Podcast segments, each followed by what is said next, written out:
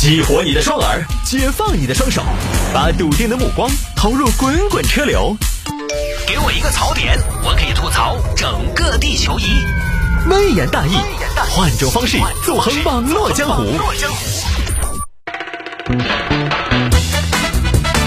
来，欢迎各位继续回到今天的微言大义啊！哎，现在这个广告量大家应该是满意的吧？有的时候广告稍微多一点，我们迎来点旺季，马上有听众朋友批斗我。现在的广告你们应该是满意的，就是喘口气呀、喝口水呀，基本上也就够这么一些时间。我们上一次在节目里边这么少的广告量，还是二零二零年那个时候刚刚新冠肺炎的疫情刚刚有的时候，大家都还没复工，我们二月三号那天准时回来上班。那个时候真是我 上个节目我说微言大语言量那么大，在广告的间隙呢，我可以稍微喘口气，结果刚刚。进广告，所谓的进广告就开始进片头了，就没有中间歇不了气。来吧，我们接着来摆。今天有听众还分享了一下这个话题：房贷被跌穿，银行催还本金。刚才上一小节我还说，人生还是有很多麻烦事需要大家去处理的，所以大家打起精神来，新的一年还是要加油。这个呢，房贷被跌穿，说的是深圳最近有一些业主收到了银行的催收电话。喂，你好，李先生吗？你好，我呢边是深圳银行，你边有看到你在三年前啊，本个我向你住房贷款，你边已经还款三年，现在呢是能够你边房子呢评估价下跌，已经跌跌穿了当时的贷款额度，所以呢那边需要来提前归还本金，莫撒还。我劝你能不能说四川话？你那广东话我硬是一句都没听懂。真的有点打脑壳，呃，就是说你房价评估价跌了，我们有风险，需要你提前归还五十万本金，这么突然吗？就这么突然，其实意思很简单，就是说呢，你当时贷款三百万嘛，但是现在房价已经跌破了三百万了，就是说你的房子不值你的贷款金额了，这对我们银行是有风险的。咋子嘛？你有风险，等于你有你有风险，你算全部算到我们脑壳上。那个说好的三十年还清，你现在要提前。不是那个意思，你的个人风险是个人风险，但是我们银行，我们这个出了问题，它是系统性风险。其实就这么事儿，我不多言，其实就是房子的评估价低于银行此前放款估值，或者说，呃，房价跌了，跌的相对比较多一点。这个时候呢，你的贷款的占比占你的房产的估值比值上去了之后，银行他觉得它有风险，对不对？那么这么一来呢，对购房者来说，可能就要考虑是不是断供了。如果是尤其是评估价低于此权放款的额度的话，断供的话呢，银行收房子它也亏，因为房产估值已经跌下去了嘛，小于贷款了嘛。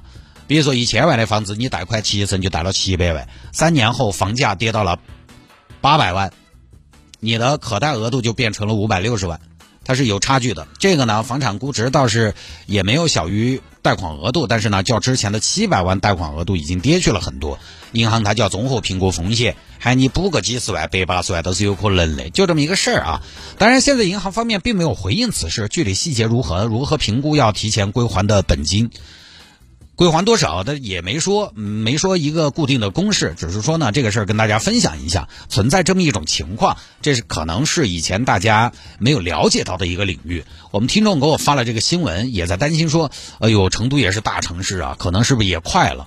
但是我个人觉得，这个在成都应该不会频繁出现，或者说大量出现，即便有呢，它估计也是极少数，因为成都的房价呢，跟北上深它本来总价就差得很远。就差得很远。成都目前市面上，我们以二手房为例啊，上个月挂牌量十八万套，供应量很大，但是总价三百万以上的房源只占到百分之十一点一四。也就是说，成都十八万套挂牌二手房里面，百分之九十的房源总价低于三百万，八十到二百万价格区间的房源就占了超过一半。十八万套挂牌二手房总价在两百万以下的占比超过了百分之七十四。成交量前十的楼盘均价全部在两万以下，只有一个南湖给国际社区勉强超过了两万。成交量第一的派克公馆一万三，南湖两万，上锦怡园九千五，金科一城一万七。各位你就看下这个价格，你总价就上不去，不像北上深那么夸张。那只有北上深行那种动辄五百万起砍的，他才会面临这种房价跌穿的问题。成都现在有几个盘总价能到五百万以上嘛？三万一平，也可以买一百七一平，一百七十平了。那除了个别的中级改善级的产品，有几个小区均价能上五百万以上的。所以这个事儿呢，也替有钱人操心。在成都能花那么多钱买房的，它抗风险能力各方面都不会太差。所以有些朋友总担心，哦，那些花大钱买金融城的、买麓湖的亏了，买天溪的亏了。那个我觉得属于操控性，高位站岗，人家也站得起。只不过呢，实在不行，我们最多亏点嘛，亏点他也不伤筋动骨。我这两年意识到一个问题，只有赚钱的人他才会亏钱，对吧？我这辈子没亏过钱，但是我也确实没赚过钱，就这么简单。不赚钱就不会亏钱，只有赚钱的人才会亏钱。哎，就这么回事。这也不说了，大家不用担心。成都的房价总体来讲呢。相对于国内的那些一线城市，包括说很多二线城市，算是比较温柔。你反正呢，只要不盯着核心区买，高端盘看，门槛相对其他城市还算是比较友好。起码呢，这个东西你有的选，对吧？来接到百威爷大爷哈，下面这个是有听众还摆一下这个事情：北京一女子恋爱八年被劈腿后怒相亲上百人，最多一天见三个。我我寻思这个怎么成了新闻了？但是相亲上百人，又没有一天，那个什么上百人，相亲就相亲，怎么还怒相亲？这说是北京一个姑娘，在北京工作生活十年，去年男友劈腿了。你你你你你你你你你你居然劈鬼？什么劈鬼？啊，我说错了，你你那个叫什么？你居然出腿？这啥呀？哎，我想一下，那个怎么说呢？哦，你居然出轨劈腿，说反了。咱俩在一起八年了，你居然干出这种丧天良的事儿！哎呀，这种事儿那确实时间越长越容易丧天良啊！拜拜，分手。分手之后呢，小姑娘也是比较难过。嗨，菊花要我说，你也甭难过，分就分呗，是不是？咱北京大妞，我可不是北京大妞，我没北京户口，我是外地的，我就是来北京时间长而已嘛。嗨。也算北京大妞，行不行？咱北京大妞，可不是说一棵树上吊死，不至于，知道吗？真的，他有什么好？你说他有什么好？他一月八千，他还出轨。要我说，他出个轨，知道吗？我跟你说，好不过半年。就他那个好不过半年，他还出轨。依我说，就你这条件，你也甭担心，知道吗？但凡说你愿意上相亲市场上，那那家伙，我跟你说，抢手的不要不要的。我真的有那么行吗？我真的，我真的有那么那么好的条件吗？你太行了！你这话说的，你这个条件，你这工作，这爽朗的小性格，就咱北京话怎么夸的？你可是这个，我哪个呀？这个呀，大拇指啊！你是我那我有那么极品吗？谁说不是呢？你得自信。而且我跟你说，弥补一段感情最好的办法。就是马上进入另外一段感情，呃，行吧，那我照你说的办。于是呢，小姑娘开始相亲，一年的时间相亲了一百多个，最高记录一天相了三个。哎呀，今天这个也不满意。菊花，你今天这么美，要我说啊，闺蜜不带同意你就见一个，一个不满就放弃了，再见几个呗。你说你，你今天这个妆发这么隆重，你就见一个，倍儿浪费，知道吗？上桌卸妆不麻烦吗？那家伙，涂脂抹粉呢，多见几个呗。起码咱哎，别的不说，妆发成本咱得算进去啊。行，那我再见吧。你好，我是来自四川省绵阳市三台县的谢太，我现在是个主持人，处女座，B 型血，是比较标准的一个红黄男。什么男？红黄男。什么男？凤凤凰。哦，红红黄呢？你，哎呀，你还是主持人呢？你是凤凰男啊？对，我是凤凰男，标标准准如家宝，欢迎来凤凰男。哎呀，那你是觉得凤凰男是夸人的呀？这是下一位。你好，我是来自四川省德阳市中江县吉洪镇的张桂发，现在在三里屯当屯长。下一位，今天啥意思啊？四川专场吗？就天天相亲就这么事儿啊，这个事儿呢，我们也不知道咋说。我一开始说呢，哪有那么多时间相亲一百多个？我仔细看了视频，原来在跟前男友分手两周之后，小姑娘又同时失去了工作，全职相亲。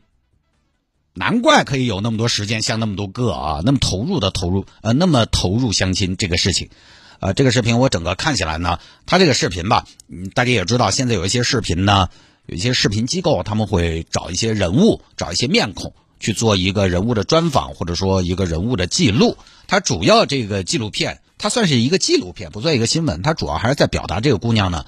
呃，在北京的一种感情生活，在感情和婚姻上有自己的新主张，并不觉得相亲有什么问题。同时呢，他就说相亲相多了，对自己想要的是什么越来越清楚了。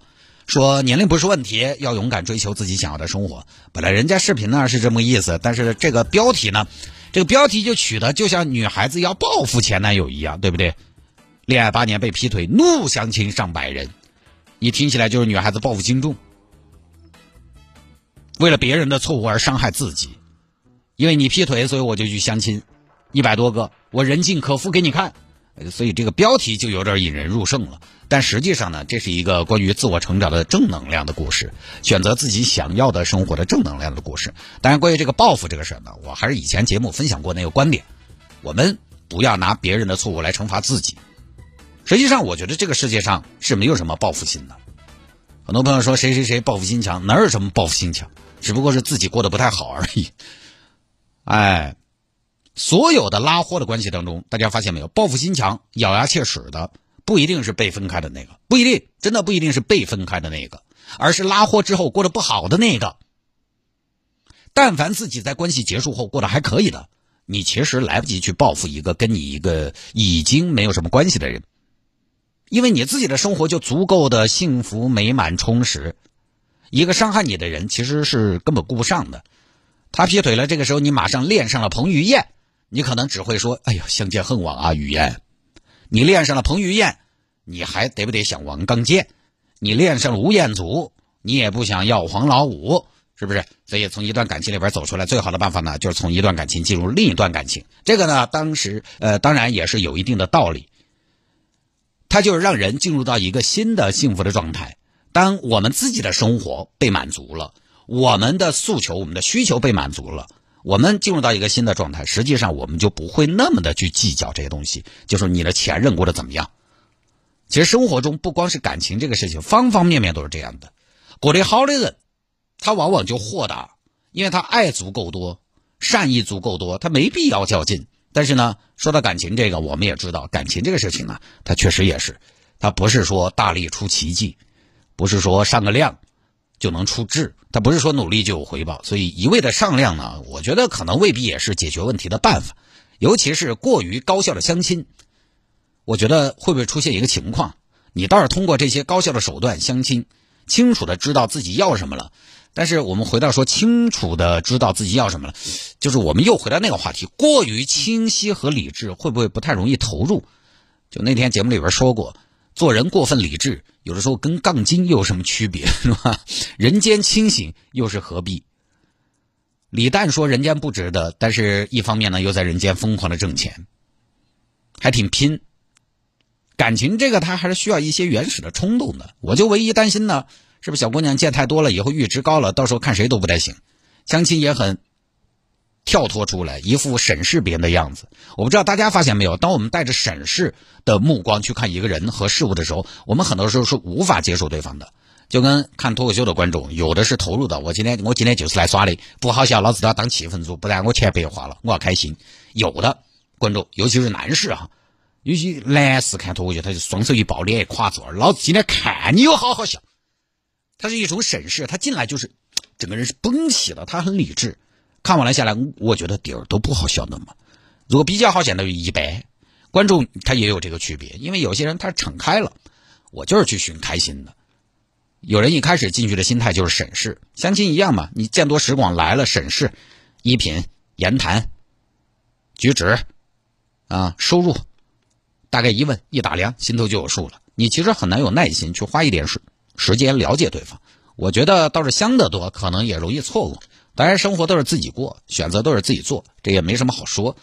呃，人家姑娘可能现在呢，也就把相亲当成社交活动而已，就不说了，大家当个趣闻听了就是了。